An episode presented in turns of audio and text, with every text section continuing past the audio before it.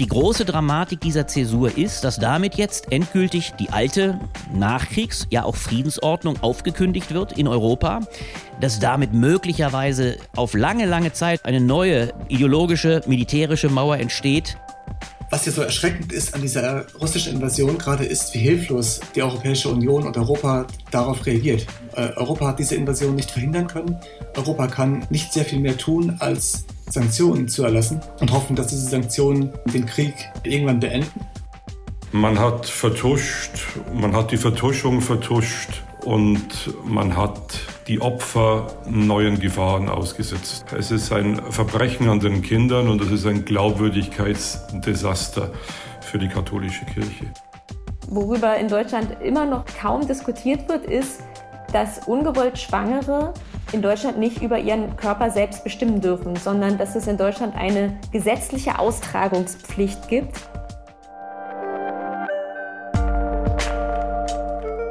Blätter Podcast von den Blättern für deutsche und internationale Politik. Hallo und willkommen zur Märzfolge des Blätter Podcasts. In dieser Folge wird es zuerst natürlich um den Krieg in der Ukraine gehen. Über dieses historische Ereignis spreche ich mit dem Blätterredakteur Albrecht von Lucke und mit dem Blätterredakteur Steffen Vogel schaue ich angesichts des Krieges auf die Kräfteverhältnisse innerhalb der EU und den Einfluss der europäischen Rechten. Dann spreche ich mit dem Autor Heribert Prantl über das unfassbare Ausmaß von sexuellem Missbrauch bei der katholischen Kirche. Und außerdem plädieren die Journalistinnen Patricia Hecht und Dina Riese für das Recht auf Abtreibung. Mein Name ist Gina Enslin und bei mir ist natürlich online der Blätterredakteur Albrecht von Lucke. Hallo Albrecht. Hallo Gina, freue mich sehr. Ja, ich freue mich auch.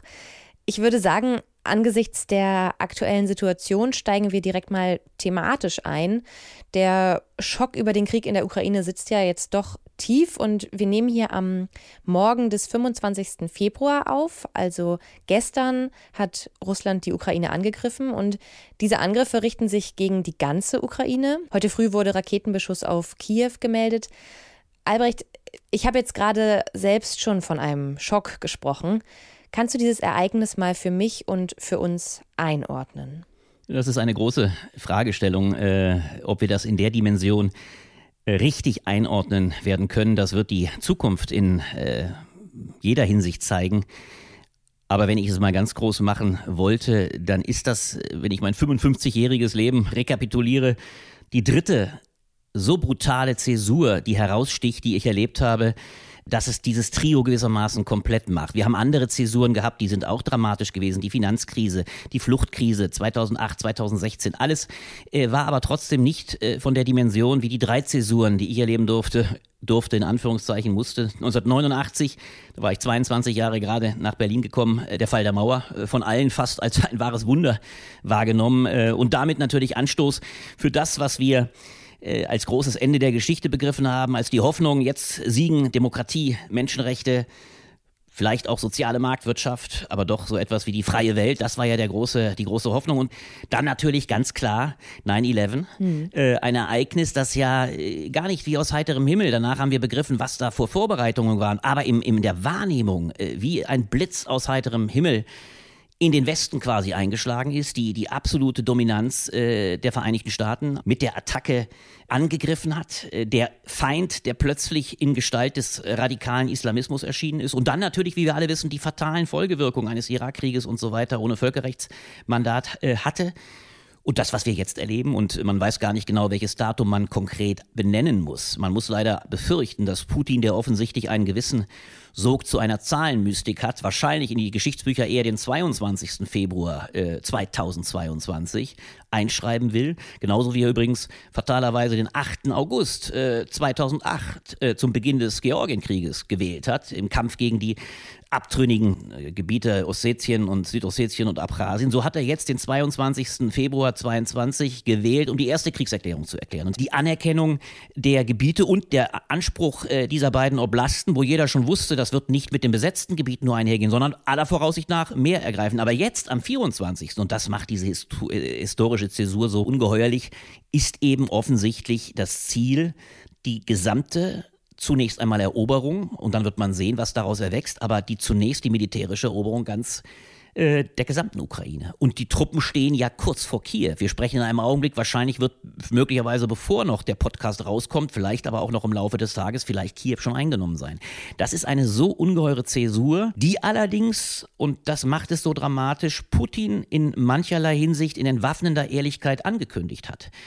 Äh, darüber müssen wir reden. Es ist tatsächlich auch eine, ein Tag eines ungeheuren historischen Versagens von uns allen. Man kann das kleinteilig nochmal sehr runterdividieren, wer wie versagt hat. Aber ich fand es bemerkenswert, dass für mich fast die ehrlichste Aussage Annegret Kramp-Karrenbauer getätigt hat, die gesagt hat, wir haben historisch versagt. Wir haben letztlich den großen Fehler gemacht, nie zu glauben, dass was Putin schon vor einem halben Jahr angekündigt hat, einem großen Artikel, die einzigen, die es, und da muss man ihnen großen Respekt zollen, die ihn abgedruckt haben, sofort auch kommentiert haben, war die Zeitschrift Osteuropa. Da hat er genau das Planspiel durchexerziert, äh, wie er erklärt, dass er die Ukraine nicht als freien, unabhängigen Staat begreift, dass es eine Marionettenregierung ist, gesteuert von der NATO, vor allem von den USA, letztlich narzisstisch durchsetzt. All das hat Putin eigentlich geschrieben. Und die große Dramatik dieser Zäsur ist, dass damit jetzt endgültig die alte Nachkriegs-, ja auch Friedensordnung aufgekündigt wird in Europa, dass damit möglicherweise auf lange, lange Zeit, und viele spricht dafür, ein neuer eiserner Vorhang, möglicherweise nur zwischen Russland und der Gesamt-EU. Denn es ist ja auch erstaunlich, wie manche Staaten, die davor noch sehr mit Putin liebäugelt haben, wie Orban etc., wieder in den Schoß der EU zurückzukehren scheinen, aber möglicherweise auf lange Sicht eine neue ideologische, militärische Mauer entsteht, denn eines ist ganz klar, und das macht das historische Scheitern und eigentlich muss man sogar ganz hart sagen, auch die Schande Europas aus. Übrigens die Schande des gesamten Westens. Und dann sind wir nachher auch bei unseren Texten dass eigentlich letztlich ein Land wie die Ukraine preisgegeben wird. Wenn wir die Rede von Olaf Scholz uns anhören des gestrigen Tages, dann war die von entwaffnender Ehrlichkeit. Scholz sagte wortwörtlich, die NATO wird beweisen, dass sämtliche Staaten, die ihr angehören, mit Entschlossenheit verteidigt werden. Das war die Preisgabe der Ukraine, die eben natürlich nicht, indem sie nicht der NATO angehört, nicht verteidigt wird. Also es wird hier ganz offensichtlich um, das muss man deutlich sagen, um einen noch größeren Krieg zu verhindern. Putin hat ja alles auf den Tisch gelegt, bis zu der Bereitschaft, und so muss man es lesen, möglicherweise das Maximale, also Atomwaffen einzusetzen. Es ist ganz klar von Anfang an, das war in all diesen Äußerungen inbegriffen, in der Hoffnung, man könne Putin durch zivile Mittel abschrecken, ökonomische Art etc. Es war immer ganz klar, für dieses Land, die Ukraine, wird der Westen keinen Krieg riskieren. Wir überlassen sie faktisch ihrem Schicksal.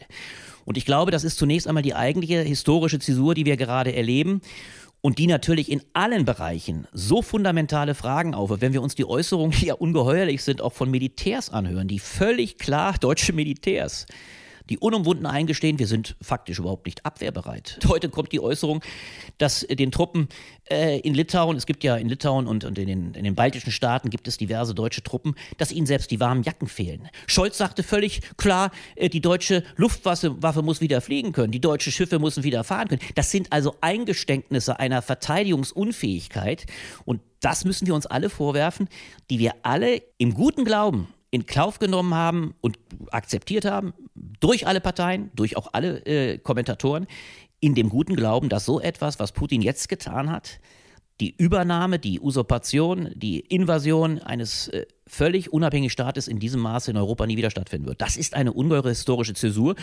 Und man merkt natürlich, dass das die Paradigmen und die, die Einstellungen äh, fundamentell ändert und natürlich damit auch äh, viele der Themen, die wir bei uns besprochen haben, sehr, sehr ändert. Ja, genau. Aber man muss auch deutlich sagen, äh, um auch damit auf unsere Debatte zu kommen, wir haben vieles von dem auch in dem Heft durchaus bereits in einem großen Zugang angesprochen.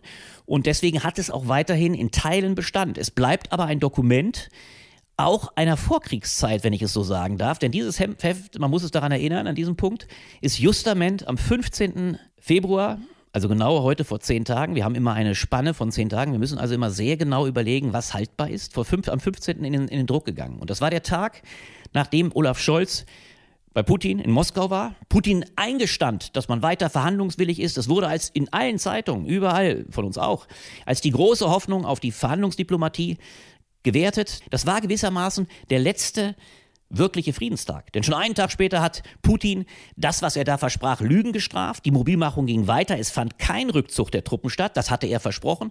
Das durchzieht ein bisschen dieses Heft, beziehungsweise ist vor allem auch in meinem kleinen Kommentar, der jetzt gar nicht mehr die Relevanz hat, obwohl er immerhin noch mit seiner Corona-Frage ein stark innenpolitischer Text ist. Auch da interessant, es war noch dato das Primat der Innenpolitik. Wir sprachen zu dem Zeitpunkt alle noch eher über Corona als über den Krieg. Es bleibt also ein Dokument, dieses Heft, weil es aus dem letzten Tag vielleicht einer, äh, nicht nur vielleicht, sondern einer Vorkriegszeit spricht, die damit jetzt brutal beendet ist.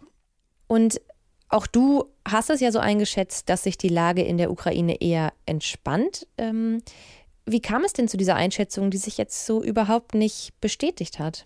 Naja, in einem ganz einfachen Satz zu sagen, alle, das ist, äh, bin ich nicht alleine. Die Kommentare des Tages nach dem Putin-Besuch bzw. dem Scholz-Besuch bei Putin durch alle Zeitungen ging ein Aufschrei der Erleichterung. Die Annahme, dass dieser Mann nicht wieder die westliche Welt äh, quasi ins Gesicht lügt, sondern die Zustimmung und die Zusage, die Truppen werden abgezogen, war ein, ein, ein Hoffnungssignal. Weil, und jetzt wird es so deutlich, und das macht die Dramatik ja aus, weil sich der Westen faktisch völlig in die Hand dieses Mannes begeben hatte. Es war ja von Anfang an klar, niemand hat es übrigens auch fatalerweise, würde ich sagen, in entwaffnenderer Ehrlichkeit gesagt als Joe Biden, der ja ausdrücklich sagte, wir werden selbst die Sanktionen davon abhängig machen, in welchem Maße Putin agiert. Wenn das sich unterhalb einer gewissen Schwelle bewegt, dann passiert gar nichts. Und übrigens muss man deutlich sagen, die ersten Sanktionen, die auf den 22. Februar erfolgt sind, also auf die Anerkennung der sogenannten autonomen Gebiete, äh, der sogenannten Volksrepubliken, äh, die ja letztlich natürlich annektierte Gebiete durch Russland sind, als diese erstmal nur anerkannt wurden, waren die Sanktionen ja absolut zurückhaltend. Auch da herrschte weiter die Hoffnung, vielleicht kann der Diktator, kann der Despot damit zufrieden sein. Also, auch, in dem, auch da schon in dem Wissen, wir haben dieser Militärmacht, die geschlossen an den Grenzen steht, nichts entgegenzusetzen. Der Westen, und das müssen wir uns alle eingestehen, nicht zuletzt auch eine liberale Linke, die sich immer wieder auf den Weg der Gespräche, der, der Verhandlungen begeben hat, die immer der Meinung war, Entspannung geht vor. Wir haben uns immer im Glauben gewähnt, die eigene Logik der Verhandlungen, auch der, äh, des Rechtsstaates und der äh, Völkerrechtsordnung in Europa ist etwas, was letztlich auch ein Putin, weil er auch ökonomisch kalkuliert, weil er letztlich sogar sehen wird, auch die ökonomischen Verluste sind für ihn viel zu gefährlich. Er wird das nicht in Frage stellen. In gewisser Weise herrschte der gute Glaube daran, dass dieses, was jetzt stattgefunden hat, nie würde stattfinden können. Man kann es in dem Einsatz sagen, äh, was nicht sein darf, das nicht sein kann. Also, äh, das ist ein schönes Gedicht von Morgenstern, nicht? Also eine Tatsache, die unvorstellbar war, die darf nicht sein, deswegen kann sie auch nicht sein. Und das Drama, und das müssen wir uns vorwerfen, Putin hat es tatsächlich ab einem gewissen Zeitpunkt sehr klar beschrieben. Spätestens in dem Aufsatz im letzten Jahr, in dem man natürlich, mit dem natürlich nicht klar war, dass er es in die Tat umsetzen würde, war aber der Masterplot gegeben, in dem eindeutig von ihm gesagt wird, ich akzeptiere die Eigenständigkeit der Ukraine nicht. Sie bleibt der Kern, ja, der Urkern des russischen Großen Reiches. Ich gehe damit sogar vor die Sowjetzeit zurück, denn es war, das so ist sein Vorwurf, ja, der große Fehler von Lenin, dass er quasi der Ukraine ein Eigenrecht, ein, sie zu einer souveränen, unabhängigen Sowjetrepublik gemacht hat, während sie im 19. Jahrhundert immer immer nur Teil des großen zaristischen Reiches war und das seit Jahrhunderten. Diese, diese Leser, dahin zurückgekehrt zu sein.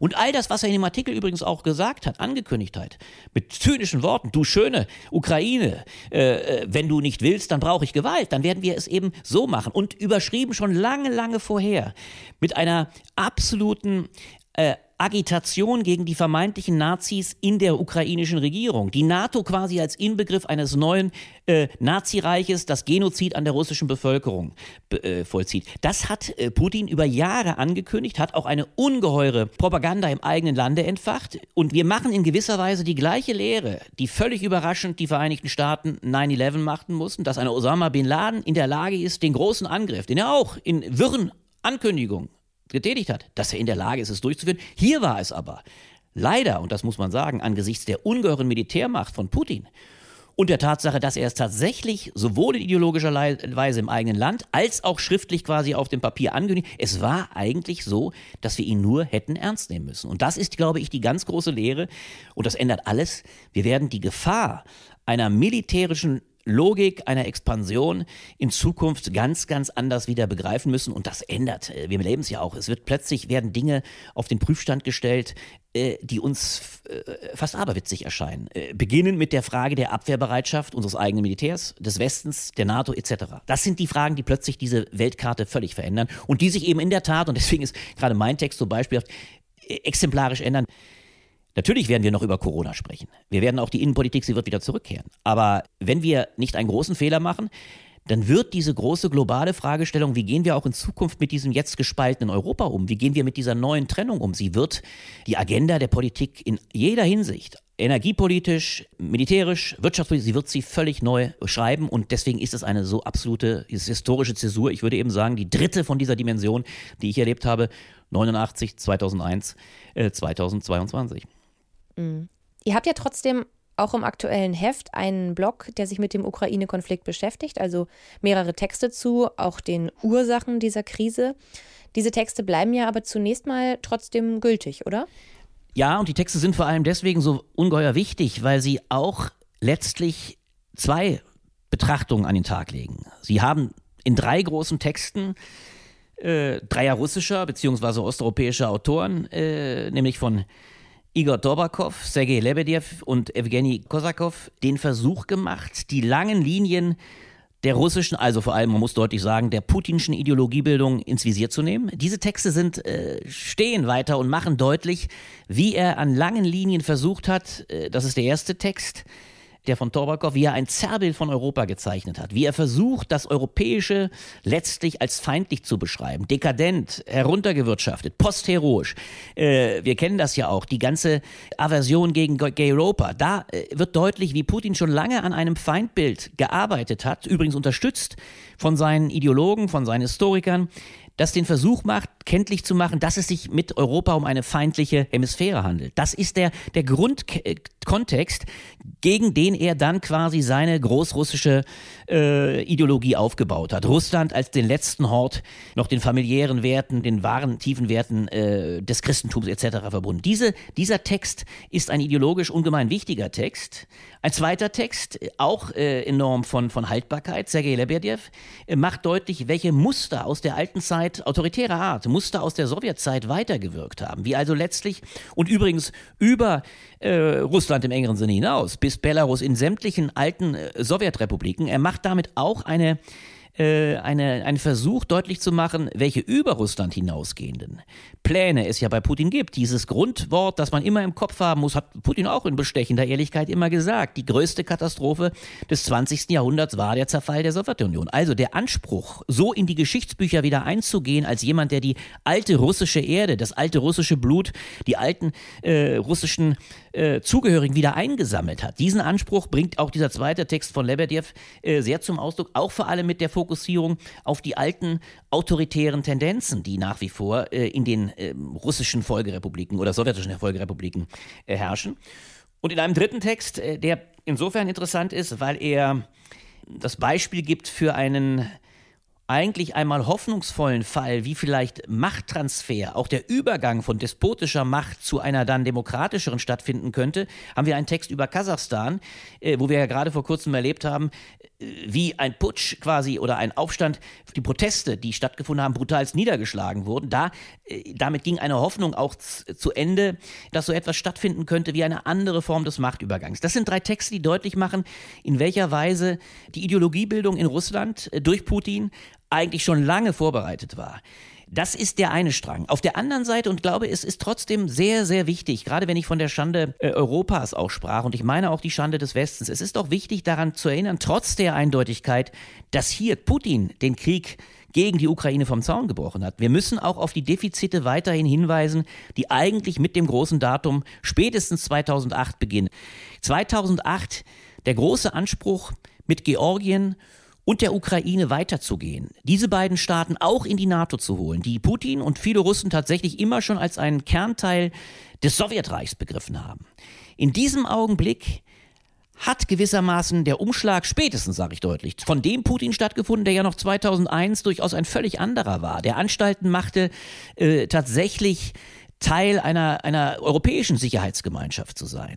In diesem Augenblick muss spätestens das, das Freund-Feind-Bild sich wohl so stark verfestigt haben, dass er immer klar hatte, ich muss auf jeden Fall verhindern, dass Georgien und Ukraine Teil der NATO werden. Er hat damit umgehend mit dem Krieg in, der, in Georgien angefangen, beziehungsweise die Einladung durch Saakashvili, den, den Herrscher der, Ukra äh, der, der Georgiens, der, der, der die Unabhängigkeit forcieren wollte, hat sie quasi aufgenommen und hat die beiden Staaten, äh, Ossetien, Südossetien und Abchasien, hat er besetzt und hat damit die Voraussetzung geschaffen, dass dieses Georgien überhaupt nicht in die NATO aufgenommen werden konnte.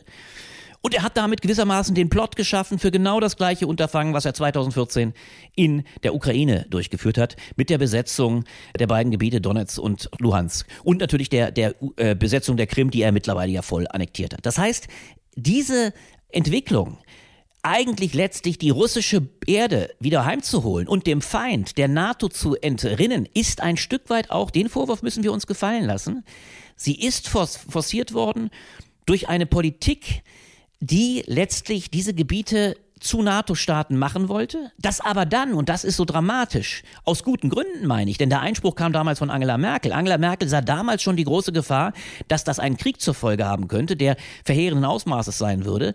Äh, damals wurde die NATO-Mitgliedschaft unterbunden. Man wird aber dadurch feststellen müssen, damit sind diese beiden Staaten, vor allem jetzt die Ukraine, hilflos zurückgelassen worden. Also man hat aus guten Gründen, weil man den Krieg verhindern wollte, die NATO nicht aufgenommen, hat aber die Entwicklung die dann, wie wir wissen, 2014 im Maidan gipfelte, die Freiheitsbewegung. Man hat sie mündlich, solidarisch unterstützt.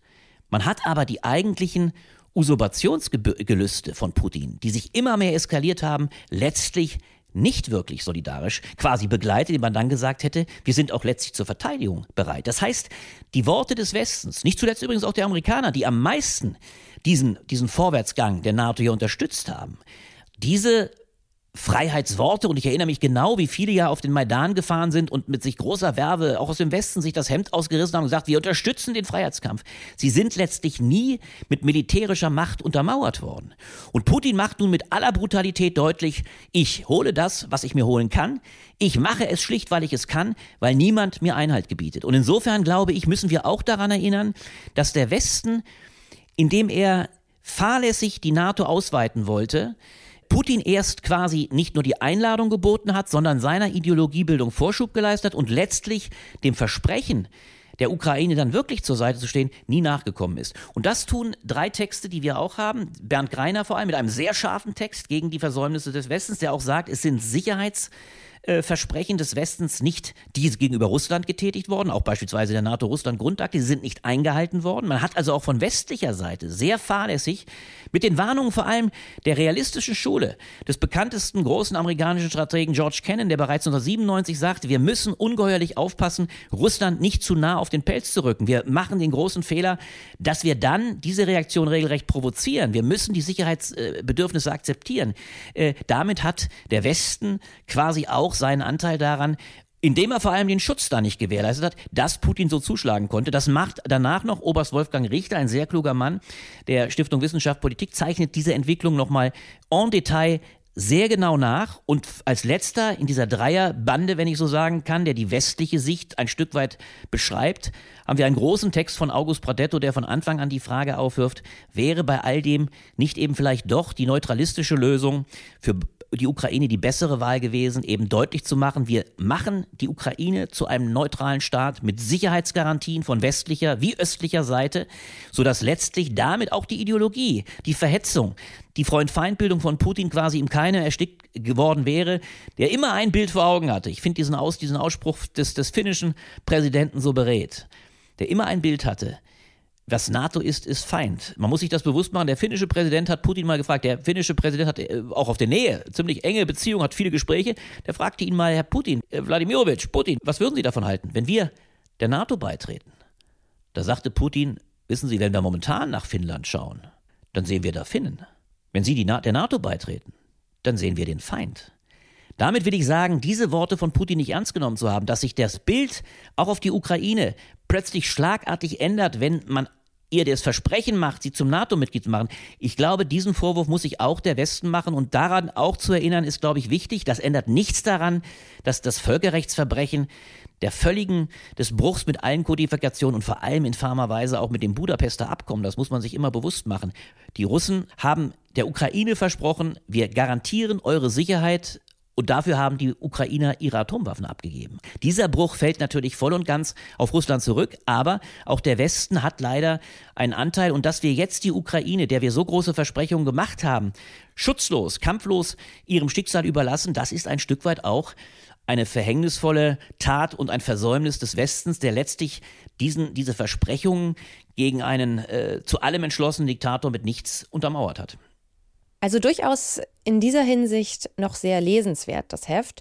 Und dann gibt es natürlich andere Themen, auch wenn man das Gefühl hat, die Welt habe sich jetzt über Nacht verändert, gibt es natürlich andere Themen, die trotzdem relevant bleiben. Albrecht, magst du noch mal was dazu sagen, was sonst so drin ist im Heft?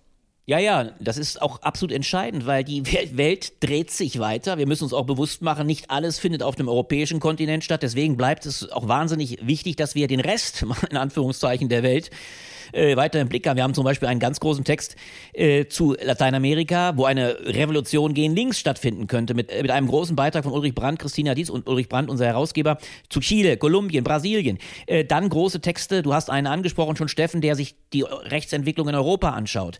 Äh, Portugal, Myanmar, Japan. Und ganz, ganz entscheidend ist natürlich bei alledem die Frage, der Tyrannei des Wachstumismus, so ist ein ganz großer Text von Jason Hickel überschrieben. Die Frage letztlich, wie ist der Jahrhundertaufgabe der Klimatransformation, äh, äh, wie ist das in die Wege zu leiten? Wenn das unter die Räder kommen, käme einer neuen, äh, einer neuen Kriegslage, dann wäre das ganz verheerend. Denn wir können ja auch da feststellen, und da springt der Funke quasi über in vielleicht sogar positiver Hinsicht, wenn wir unsere Abhängigkeit in fossilistischer Hinsicht von Russland, aber auch übrigens die Abhängigkeit in anderer Hinsicht von China, dem anderen großen autoritären Akteur.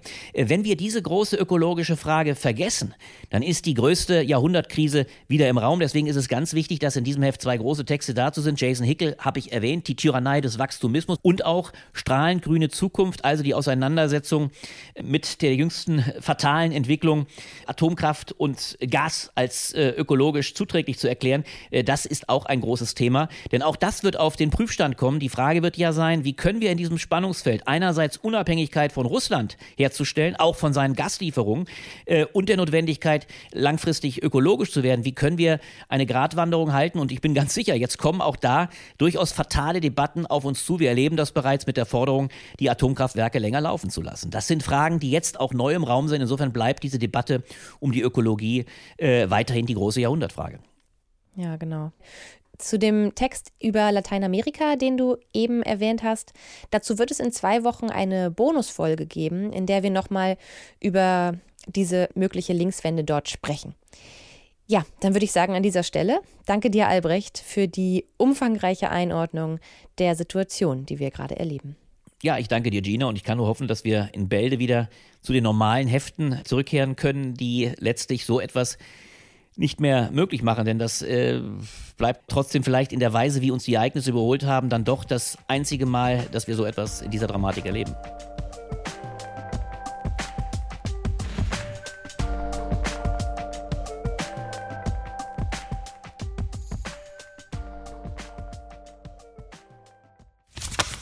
Russlands Krieg gegen die Ukraine ist ein historischer Einschnitt. Und Putins Angriff auf die Ukraine hat Europas Situation von Grund auf verändert. Für die aktuelle Ausgabe der Blätter hat der Blätterredakteur Steffen Vogel einen Text über Europa geschrieben. Darin geht es um die Rolle von rechten und nationalistischen Kräften. Doch jetzt muss Europa eine gänzlich neue Krise bewältigen. Wir nehmen dieses Gespräch am Donnerstag, den 24. Februar auf. Und in Anbetracht der aktuellen Situation spreche ich mit Steffen Vogel jetzt darüber, was dieser Krieg für Europa verändern könnte. Hallo Steffen. Hallo, grüß dich. Du sprichst ja in deinem aktuellen Text in den Blättern noch von einer möglichen Atempause für Europas Demokraten. Ich weiß nicht, wie viel von diesem Konzept der Atempause jetzt noch übrig geblieben ist. Wie blickst du angesichts der aktuellen Situation auf deinen Text? Ja, von der Atempause für Europas Demokraten, von der ich in meinem Text optimistischerweise noch ausgegangen war, ist jetzt am Tag des Kriegsbeginns natürlich keine Rede mehr. Denn was wir jetzt auf ganz, ganz schmerzliche Weise vor Augen geführt bekommen, ist, dass ein Konflikt, von dem wir lange dachten oder von dem die meisten von uns dachten, dass er vor allen Dingen ein innergesellschaftlicher Konflikt wäre oder ein Konflikt innerhalb der Europäischen Union und den ich in meinem Text auch als, genau als einen solchen Konflikt porträtiere, dass dieser Konflikt eben auch ganz wesentlich ein außenpolitischer Konflikt ist. Es handelt sich dabei um einen Konflikt zwischen auf der einen Seite demokratischen Kräften, die auf der Basis von Rechtsstaatlichkeit für eine offene Gesellschaft eintreten, in der ganz unterschiedliche Menschen friedlich zusammenleben können. Und auf der anderen Seite Kräfte, die eine Gesellschaft anstreben, die sich auf Autorität, Hierarchie und Unterordnung gründet. Und was wir jetzt vor Augen geführt bekommen, ist, dass solche autoritären Bewegungen, die wir lange Zeit vor allen Dingen als eine Gefahr für den innergesellschaftlichen Frieden begriffen haben, dass die eben auch die Friedlichkeit nach außen bedrohen.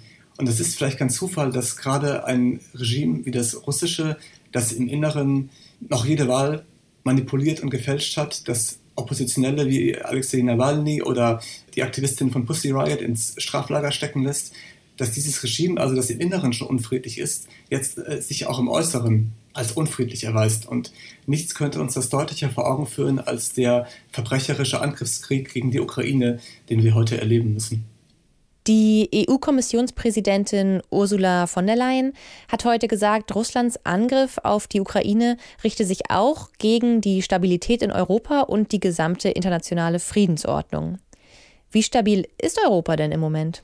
Ja, das wird sich jetzt erweisen müssen, wie stabil es wirklich ist. Man konnte eigentlich davon ausgehen, dass die Antwort der Europäischen Union auf die Corona-Krise, wo ja erstmals gemeinsame Schulden aufgenommen worden sind, dass damit eine Form von Stabilität eingetreten ist, die auch dazu ge geführt hat, dass die rechtspopulistischen Kräfte vielerorts schwächer geworden sind oder leiser geworden sind. Jetzt stehen wir aber vor einer ganz anderen Herausforderung. Jetzt fühlen sich zu Recht die östlichen Mitgliedstaaten der Europäischen Union, Estland, Lettland, Litauen, Polen, Rumänien, die Grenzen mit der Ukraine oder mit Russland haben, auf eine ganz andere Art und Weise bedroht. Und jetzt wird sich zeigen müssen, ob die Europäische Union darauf eine geeinte Antwort findet. Äh, ob die doch sehr unterschiedlichen äh, Regierungen, einschließlich solcher Regierungen wie in Ungarn und Polen, die Gesellschaften anstreben, die der russischen ähnlich sind, wie die gemeinsam einen Weg finden, um auf diese Aggression zu reagieren, wie, wie die weiteren Sanktionen ausfallen werden, die heute beschlossen werden sollen, wie dann auch die Frage angegangen wird, ob Europa sich stärker verteidigen muss. Eine Frage, die seit Jahren in der Schwebe ist und die ähm, jetzt aber natürlich mit aller Macht in den Vordergrund drängt. Wenn wir gerade über Stabilität sprechen, ist denn diese außenpolitische Ausnahmesituation etwas, das in Europa eher für Einigkeit sorgen kann? Oder kündigen sich da eigentlich schon wieder neue Konfliktlinien, vielleicht auch gerade zwischen linken und rechten Lagern an? Ja, das ist, glaube ich, äh, nicht nur eine Links-Rechts-Frage. Da geht es zum Beispiel auch um die Frage, ähm, wer ist energiepolitisch wie unabhängig? Äh, Länder wie Deutschland oder Italien, die stark auf Energielieferungen aus Russland angewiesen sind, äh, haben da vielleicht andere Interessen als ähm, Frankreich, das äh, mit seinen Atomkraftwerken ähm, sich sehr viel stärker selbst versorgen kann. Eine weitere Konfliktlinie ist, ist die, wie man zu gemeinsamen verteidigungspolitischen äh, Maßnahmen steht. Also skandinavische Länder, allen voran Schweden, ähm, sind traditionell sehr zurückhaltend, wenn es darum geht, so etwas wie eine europäische Armee zu diskutieren. Gleichzeitig könnte es, um, um es mal positiv zu wenden, eben durchaus sein, dass gerade eine Regierung wie die polnische, die bisher in vielen Fällen quergeschossen hat, sich jetzt zwangsweise darauf besinnt, dass es auf ihre europäischen Partner angewiesen ist. Schauen wir trotzdem noch einmal auf Europas Rechte und einen Aspekt, den du in deinem Text beschreibst. Wenn die Rechten ihre Macht im Europaparlament ausbauen wollten, dann müssten sie dort eine gemeinsame Fraktion bilden. Das ist bisher unter anderem daran gescheitert, dass man sich auf keine gemeinsame Haltung zu Russland einigen konnte. Könnte sich daran jetzt etwas ändern? Nein, ich würde eher sagen, im Gegenteil um eine wirklich starke Fraktion aufbauen zu können, müssten vor allen Dingen erstmal die zwei äh, rechten Regierungsparteien mit, mit, an Bord sein. Das ist die ungarische Fidesz und die polnische PiS. Die Fidesz aus Ungarn unterhält ganz, ganz enge Beziehungen zu Russland oder beziehungsweise hat sie bisher äh, unterhalten, muss man ja sagen. Sowohl auf wirtschaftlicher Ebene, auf, aber auch auf militärischer und geheimdienstlicher Ebene. Wohingegen die polnische PiS ausgesprochen russlandfeindlich ist und ganz im Einklang übrigens mit den anderen polnischen Parteien in Russland schon lange eine Bedrohung gesehen hat. Und dieser Gegensatz war bisher vielleicht eher ein, ein ideologischer, aber Jetzt wird daraus natürlich ein ganz realpolitischer Gegensatz. Zwar hat auch Ungarns Regierung die bisherigen EU-Sanktionen gegen Russland mitgetragen und äh, den äh, russischen Einmarsch verurteilt. Es wird sich aber natürlich, äh, natürlich zeigen müssen, ob sich die pro-russische Haltung der Fidesz so ohne weiteres über Nacht wandelt. Und ähnliches gilt für die westeuropäischen rechtsradikalen Parteien. Wenn du denkst, dass eine Partei wie der französische Rassemblement National 2015 mit Millionenkrediten einer kremlnahen Bank vor dem Bankrott gerettet worden ist, als Dank dafür, dass die Partei zuvor mehrfach Delegationen auf die von Russland besetzte ukrainische Halbinsel Krim geschickt hat, dann kannst du dir vorstellen, dass die mit der Peace momentan überhaupt keinen gemeinsamen Nenner finden werden. Insofern ähm, denke ich, dass die, die rechte Einigkeit gerade noch sehr viel schwerer hinzukriegen ist als vorher schon. Wenn Europas Rechte jetzt aber wegen ihrer teilweise pro-russischen Haltung doch ein bisschen in die Defensive geraten, verschafft das denn den europäischen Demokraten nicht zumindest ein bisschen diese Atempause, von der du in deinem Text geschrieben hast? Dass die europäische Rechte jetzt in die Defensive geraten könnte, das halte ich durchaus für denkbar. Wenn du dir anschaust, dass eine Marine Le Pen heute in einer Art von Vorwärtsverteidigung sehr eindeutig die russische Invasion verurteilt hat, dann liegt das sicherlich auch daran, dass sie damit versucht, im französischen Präsidentschaftswahlkampf nicht allzu schnell als Putin-Freundin abgestempelt werden zu können, was natürlich trotzdem vermutlich passieren wird. Aber eine Atempause, die werden wir in den nächsten Wochen und Monaten sicherlich nicht haben. Dennoch bleibt die Frage nach einer Reform der Europäischen Union damit absolut dringend auf der Tagesordnung. Denn was ja so erschreckend ist an dieser russischen Invasion gerade ist, wie hilflos die Europäische Union und Europa darauf reagiert. Äh, Europa hat diese Invasion nicht verhindern können. Europa kann im Angesicht dessen nicht sehr viel mehr tun, als Sanktionen zu erlassen und hoffen, dass diese Sanktionen ähm, den Krieg irgendwann beenden. Und wenn man sich dann vielleicht noch vorstellt, dass 2024 in den USA Donald Trump oder ein ihm nahestehender Politiker das Präsidentenamt übernimmt und damit derjenige Verbündete wegfällt, auf den sich Europa in dieser Konfrontation gerade am stärksten stützt, dann wird deutlich, dass Europa ganz dringend handlungsfähiger werden muss und dass es etwas von dem erlangen muss, was Emmanuel Macron oft die europäische Souveränität nennt. Mit anderen Worten, die Europäische Union muss also innere Reformen anstoßen, die sie so geeint und so handlungsfähig machen, dass sie auf globaler Ebene auch dann noch ernst genommen werden, wenn die USA als ihre Schutzmacht einmal wegfallen sollten. Die entscheidende Frage wird jetzt nur sein, gerade da Europa eben keine Atempause vergönnt ist, wird die Europäische Union unter Druck sich erst recht schneller reformieren oder wird sie von den aktuellen Ereignissen derart in Beschlag genommen sein, dass ihr nichts weiter bleibt als eine bloße Krisenreaktion? Und das aber müssen die nächsten Wochen und Monate zeigen. Das sagt der Blätterredakteur Steffen Vogel. Danke dir fürs Gespräch. Danke dir.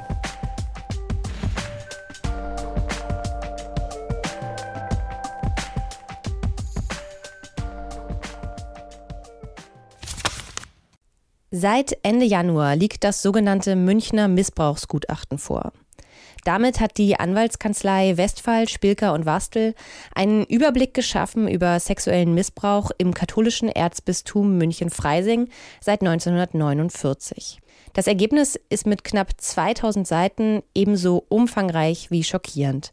Es geht um fast 500 Opfer, viele von ihnen minderjährig, und um 235 Täter.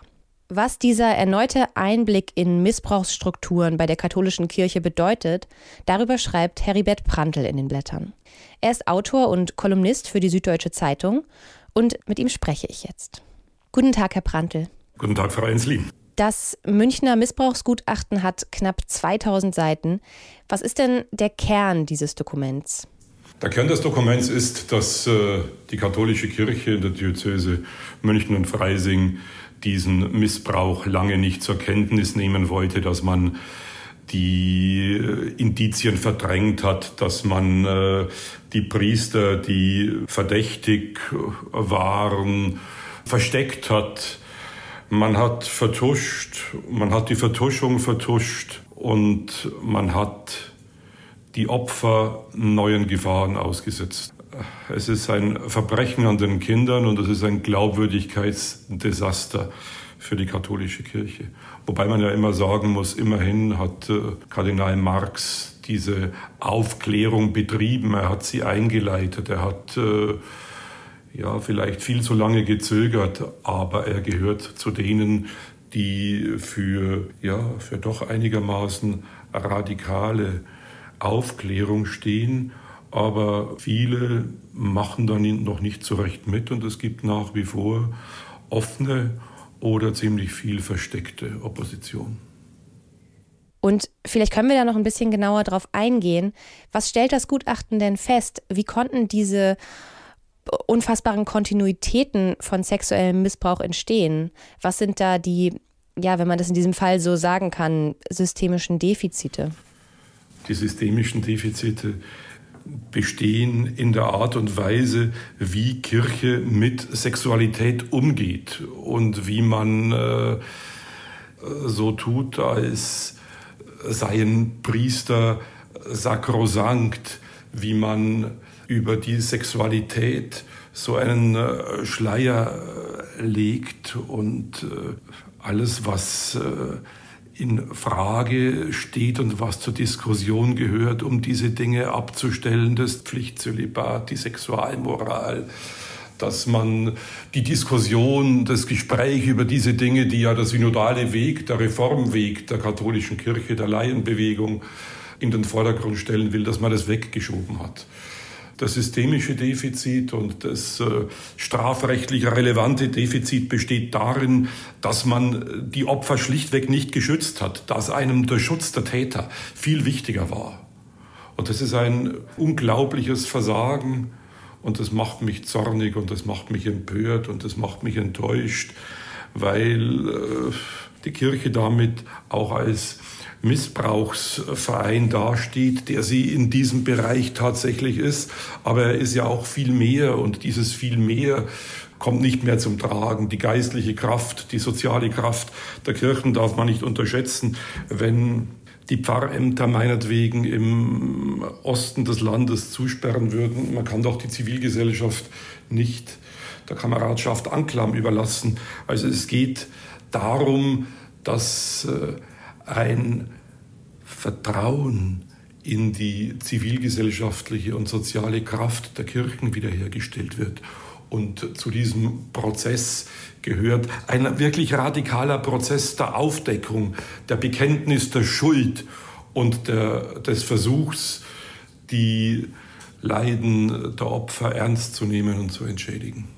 Ein Teil der Fälle aus dem Gutachten wird ja jetzt von der Justiz geprüft. Die katholische Kirche hat ja aber auch ein eigenes, das kanonische Recht. Welche Rolle spielt das Kirchenrecht denn im bisherigen Umgang mit den Missbrauchsfällen? Nun ja, man soll sich nicht hinter dem Kirchenrecht verstecken. Auch das Kirchenrecht sagt nicht, dass man äh, die Täter schützen soll. Aber hier haben wir schlichtweg eine Zweispurigkeit und es gehört zur Glaubwürdigkeit der Kirche, die staatliche Justiz ernst zu nehmen und die Akten für die Staatsanwaltschaft, für die staatliche Strafverfolgung zu öffnen. Jetzt äh, soll man sich davon nicht mehr ganz viel erwarten, weil ein erheblicher Teil der Straftaten wird verjährt sein. Aber gleichwohl muss geprüft werden und gehört zur Aufklärungsoffensive, die endlich notwendig ist, dass äh, die Kirche ihre Akten und zwar alle Akten der Strafverfolgung zur Verfügung steht. Wir erinnern uns ja daran, dass in Köln von äh, Kardinal Meissner Akten geführt wurden, auf denen Brüder im Nebel stand, als ob das irgendwie äh, ja, was Läppisches wäre. Diese Akten Brüder im Nebel waren Akten über Verbrecher, über sexuelle äh, Gewalttäter. Das gehört alles A ans Licht und B zur Prüfung an die zuständigen Staatsanwaltschaften. Und äh, wenn Sie vom Kirchenrecht reden, man, es muss Klarheit herrschen, dass sexueller Missbrauch, um jetzt mal die Karfreitagssprache herzunehmen, sexueller Missbrauch ist Marter, sexuelle Miss, sexueller Missbrauch ist Schändung. Und in dem Stück, äh, in den Blättern, glaube ich, habe ich geschrieben, dass die Missbrauchsskandale in der Kirche so etwas sind wie die Dornen in der Dornenkrone des Jesus Christus, wie die Spucke im Angesicht dieses Christus, von dem man am äh, Karfreitag singt, o Haupt voll Blut und Wunden. Und äh, dieses Lied beschreibt ja nicht nur das Leid, das sich in diesem äh, Antlitz widerspiegelt. Es stellt fassungslos die Frage, wer hat dieses Leid angerichtet? Und äh, Wenn es heißt in dieser Liedzeile, schaut her, hier stehe ich armer, der Zorn verdient hat, ein Lied, das äh, gesungen wird in der Karwoche, dann äh, ist es die Zeile und eine Zeile, die die katholischen Würdenträger, die dieses Lied anstimmen, verstummen lassen muss, weil es die Kirche selber ist, die Zorn verdient hat, weil sie, wie vorhin gesagt, den tausendfachen sexuellen Missbrauch Minderjähriger durch Priester so lange verheimlicht und verharmlost hat. Und gelegentlich glauben ja auch Bischöfe und Weihbischöfe und die kirchlich Zuständigen immer noch, man müsse sich nur ducken, bis der Sturm wieder vorbeigeht. Wichtig ist und notwendig ist eine wirklich radikale Umkehr. Und auf diese Umkehr der Kirche hoffe ich immer noch. Ja, Sie schreiben das auch in Ihrem Text. Dieser Jahrtausendskandal braucht eine Jahrtausendreform. Und auch am Ende des besagten Gutachtens stehen 40 Seiten mit Empfehlungen. Was braucht es denn genau, damit dieser Sturm, den Sie gerade erwähnten, jetzt auch Folgen hat? Wenn es gut geht, und das Wort gut gehen ist schon, bleibt mir schon die Zunge stecken in diesem Kontext, dann funktioniert dieser Jahrtausendskandal auch wie eine Zeitmaschine. Der transportiert die Kirche endlich dahin, wo sie hingehört, nämlich in eine aufgeklärte Gegenwart. Zu den Reformen gehört die Ordination von Frauen, gehört die Aufhebung des Pflichtzölibats, gehört eine neue Sexualmoral, gehört ja sowas wie eine Verbrüderlichung und Verschwesterlichung der Kirche. Kirche kann ihr gesellschaftliches und ihr seelsorgerisches Gewicht nicht mit Geld, mit Geschichte und mit Steuermitteln aufrechterhalten oder erzeugen. Dieses seelsorgerische Gewicht entsteht durch Vertrauen und nichts als Vertrauen. Und um dieses Vertrauen geht es in der Diskussion, die wir jetzt führen und in den Konsequenzen, die gezogen werden müssen. Das sagt der Autor und Journalist Heribert Prantl. Herzlichen Dank für das Gespräch. Danke Ihnen, Frau Ensling.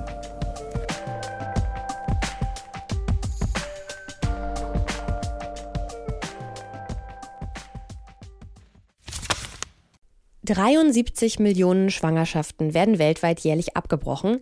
Daran ändern auch die Gesetze gegen Schwangerschaftsabbrüche nichts, die in vielen Ländern immer noch sehr restriktiv sind. In manchen Ländern ist ein Abbruch auch dann nicht erlaubt, wenn die Frau vergewaltigt wurde. Solche Gesetze führen vor allem dazu, dass Abbrüche für viele Frauen belastender und auch gefährlich werden.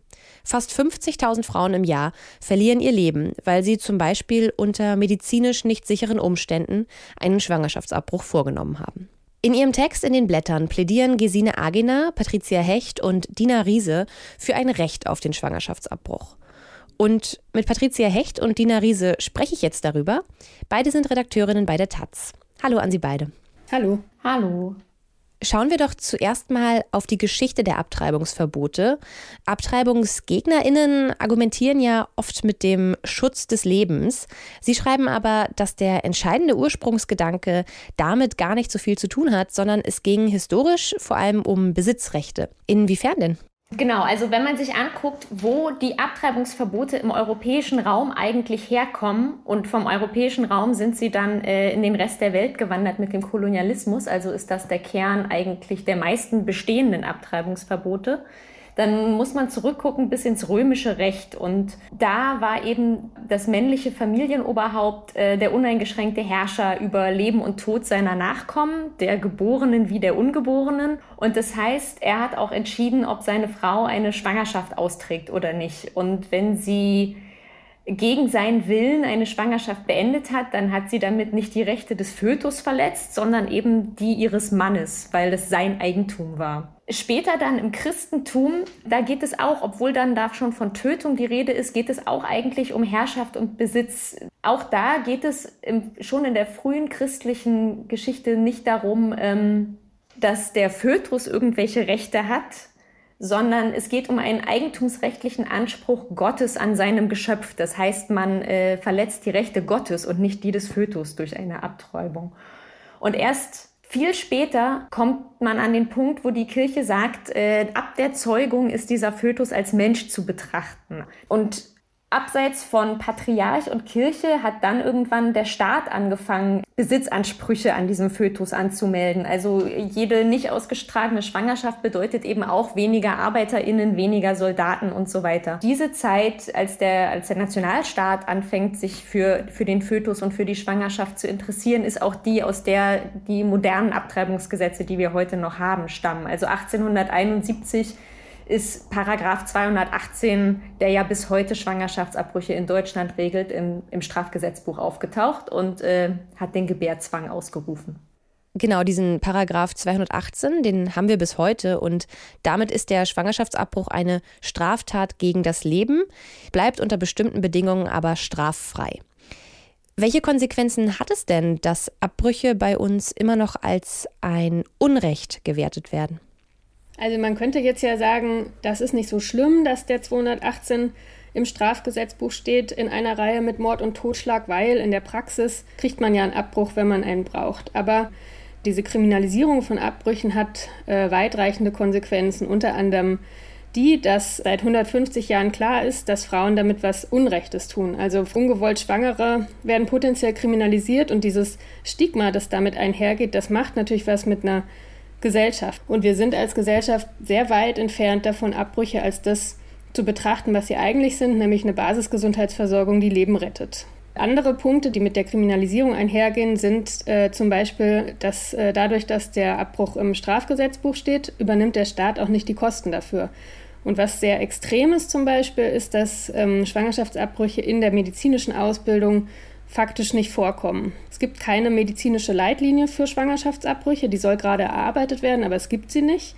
Und es gibt im Curriculum keine, keine Pflichtveranstaltung zu Schwangerschaftsabbrüchen, meistens überhaupt keine. Genau, diese gesamte Situation führt dazu, dass es auch weitreichende Versorgungslücken gibt. Also es gibt ganze Landstriche und Regionen, in, denen, in denen Frauen bis zu 150 Kilometer weit fahren müssen, um überhaupt einen Abbruch zu bekommen. Und es machen sowieso immer weniger Ärztinnen überhaupt Abbrüche. Das sieht man auch ganz deutlich in Zahlen, wenn man sich die Versorgungslage anguckt. Also es gibt bundesweit 1200 äh, Ärztinnen, Arztpraxen, Einrichtungen, die Schwangerschaftsabbrüche durchführen, auf 100.000 Schwangerschaftsabbrüche im Jahr. Das ist ähm, natürlich ein krasses Verhältnis und es werden immer weniger. Also die Zahl schrumpft. Das äh, liegt dann mit daran eben an diesem Stigma, das Patricia schon beschrieben hat weil es für viele Ärztinnen eben selber irgendwie was Schmuddeliges hat, womit sie lieber nichts zu tun haben wollen. Aber eben auch damit, dass sie, wenn sie das machen, ähm, potenziell äh, Kriminalisierung riskieren. Also ein falscher Satz auf der Homepage und man steht vorm Richter oder man bekommt irgendwie Drohfaxe von AbtreibungsgegnerInnen, die stehen bei einem vor der Praxis und beschimpfen einen als Mörderin. Und da wollen viele einfach die Finger von lassen wenn sie überhaupt damit in Kontakt kommen, weil es ihnen eben ja in der Ausbildung, in der Fort- und Weiterbildung und so oftmals auch gar nicht begegnet. Sie hatten jetzt eben schon den Paragraph 219a angesprochen. Der wird ja voraussichtlich von der Ampelkoalition gekippt. Damit würde dann zumindest das Informationsverbot für Schwangerschaftsabbrüche fallen. Wie viel ist denn dieser Schritt wert und was bedeutet der für die Zukunft? Also es ist total gut, dass der 219a endlich äh, gestrichen werden soll. Informationsfreiheit ist ein sehr hohes Gut und gleichzeitig ist es jetzt nicht die feministische Revolution oder so, sondern es ist so ungefähr das Allermindeste, dass der ähm, endlich aus dem Strafgesetzbuch rauskommt. Und das eigentliche Problem ist der Paragraph 218. Und obwohl SPD und Grüne die Abschaffung in ihrem Programm stehen haben, ist es in Koalitionsverhandlungen nicht geschafft worden, die Abschaffung aufzunehmen. Also das Einzige, was geschafft wurde, ist, ähm, da eine Kommission einzusetzen, die prüfen soll, ob Abbrüche auch außerhalb des Strafgesetzbuchs geregelt werden sollen, weil die FDP dagegen war, Abbrüche zu legalisieren. Da kommt es jetzt sehr darauf an, was das für eine Kommission wird. Also die ist eine Chance, diese Debatte auch zum 218 jetzt anzuschieben und sozusagen nicht stehen zu bleiben mit diesem mit diesem Etappensieg den 219a abzuschaffen, sondern man muss im Prinzip diesen Schwung nutzen und jetzt in die Diskussion über den 218 nochmal gehen, weil das auch eine Besonderheit der deutschen Debatte war, dass nicht wie in vielen anderen Ländern in den letzten Jahren diskutiert wurde, ob der Schwangerschaftsabbruch legal sein soll oder nicht, sondern eben schlicht über dieses winzige Detail, ob man darüber informieren darf. Und die Debatte muss eigentlich ähm, in einem viel größeren Kontext geführt und erweitert werden. Das ähm, muss man sich auch nochmal vor Augen halten dass es irgendwie seit mehr als vier Jahren eine parlamentarische Mehrheit dafür gibt, Paragraph 219a zu streichen, der ja wirklich nur so ein, so ein kleines Detailanhängsel dieses ganzen großen ähm, Komplexes ist. Und worüber in Deutschland immer noch wirklich kaum diskutiert wird, ist, dass ungewollt Schwangere in Deutschland nicht über ihren Körper selbst bestimmen dürfen, sondern dass es in Deutschland eine gesetzliche Austragungspflicht gibt, die das Bundesverfassungsgericht dem Staat diktiert hat. Das ist ein Anspruch, den der Staat sonst nie auf den Körper erhebt. Und nicht mal zum Blutspenden kann man in Deutschland gezwungen werden. Aber eine schwangere Person kann gezwungen werden, einen Fötus auszutragen.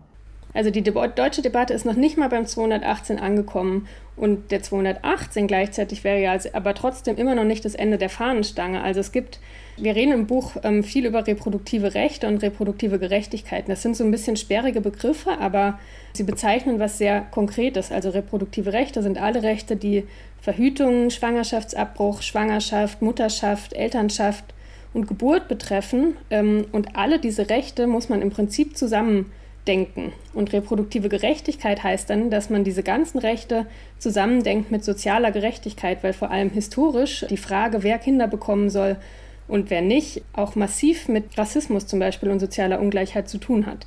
Das hat Auswirkungen bis heute. Also weiße AkademikerInnen sollen äh, möglichst viele Kinder kriegen und diejenigen, die als arm oder anders ähm, äh, gekennzeichnet werden, sollen am besten nicht so viele Kinder kriegen. Also die Frage, wer soll Kinder kriegen, wer nicht, unter welchen Umständen bekommt man Kinder, wem wird Verhütung zugestanden, all das sollte eigentlich in reproduktive Rechtegesetz fließen, um, um diese ganzen Phänomene einmal zusammenzudenken.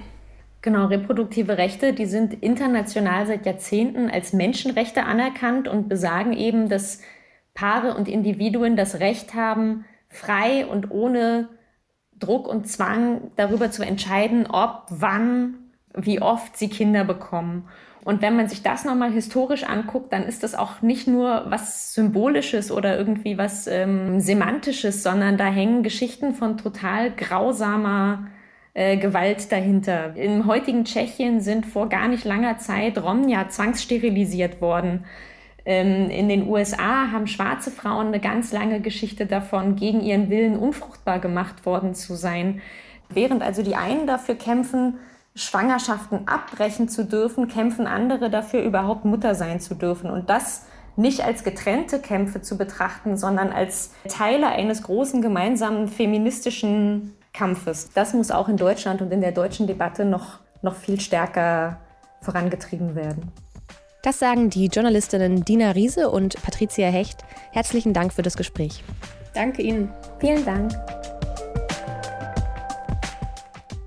Das war die März-Folge des Blätter-Podcasts. Und im nächsten Heft, davon gehe ich aus, Albrecht, werdet ihr in die Ukraine und weiter auf die Bedeutung dieses Krieges schauen, oder? Ja, leider werden wir das müssen und ich befürchte, das wird uns äh, mindestens den Rest dieses Jahres in hohem Maße äh, beanspruchen. Aber eines kommt noch, das muss man leider noch hinzufügen, auch dramatisch hinzu. Wir müssen das leider immer auch im Lichte der Entwicklung in Amerika beobachten. Denn eines ist ganz klar. Stellen wir uns nur einmal vor, wir hätten in dieser Situation nicht einen Joe Biden, den man bei aller Kritik an seiner Performance und auch gerade, ich habe sie auch geübt, auch im Zuge der Ukraine-Krise durchaus kritisieren kann. Wir hätten einen Donald Trump, der möglicherweise in Amerika wieder in wenigen Jahren auf der Matte stehen können, um es salopp zu sagen, oder einer, ein Populist seiner Art, dann wäre die Lage in Europa noch viel dramatischer. Das heißt, die Debatte um die Frage, wie souverän wird Europa sein müssen, wie wird sich Europa aufstellen müssen, das ist eine Debatte, die uns jetzt in den nächsten Jahren wahrscheinlich massiv äh, äh fordern wird. Also insofern, die Ukraine-Krise ist der Nukleus, um viele, viele Gewissheiten äh, wieder neu auf den Prüfstand zu stellen. Ja, ja, und jetzt noch ein kleiner Schwenk in anderer Sache. Für mich ist das hier nämlich die letzte reguläre Folge. Ab April übernimmt hier an dieser Stelle wieder meine Kollegin Helena Schmidt. Und ich bedanke mich mal an dieser Stelle bei euch, Albrecht. Es hat sehr viel Spaß gemacht. Ja, ich möchte mich vor allem ganz herzlich bei dir bedanken, Gina. Es war ganz, ganz toll. Äh, es war eine tolle Zeit mit dir, vor allem unwahrscheinlich spannende Gespräche. Deine Klugheit, deine äh, Interventionsfähigkeit äh, hat einen immer wieder gefordert und ich muss sagen, ich hoffe doch sehr, dass wir sehr in engem Kontakt bleiben, wenn es denn deine Zeit ermöglicht. Du hast ja viele andere tolle Projekte, aber das würde uns sehr freuen, wenn wir uns wiedersehen, vor allem auch wieder hören, wieder sprechen und äh, so in Kontakt bleiben. Es war ganz toll mit dir. Vielen Dank. genau. Man kann mich hier nochmal hören in zwei Wochen in der Bonusfolge zu Lateinamerika. Und damit sage ich noch Danke fürs Zuhören und macht es gut. Tschüss.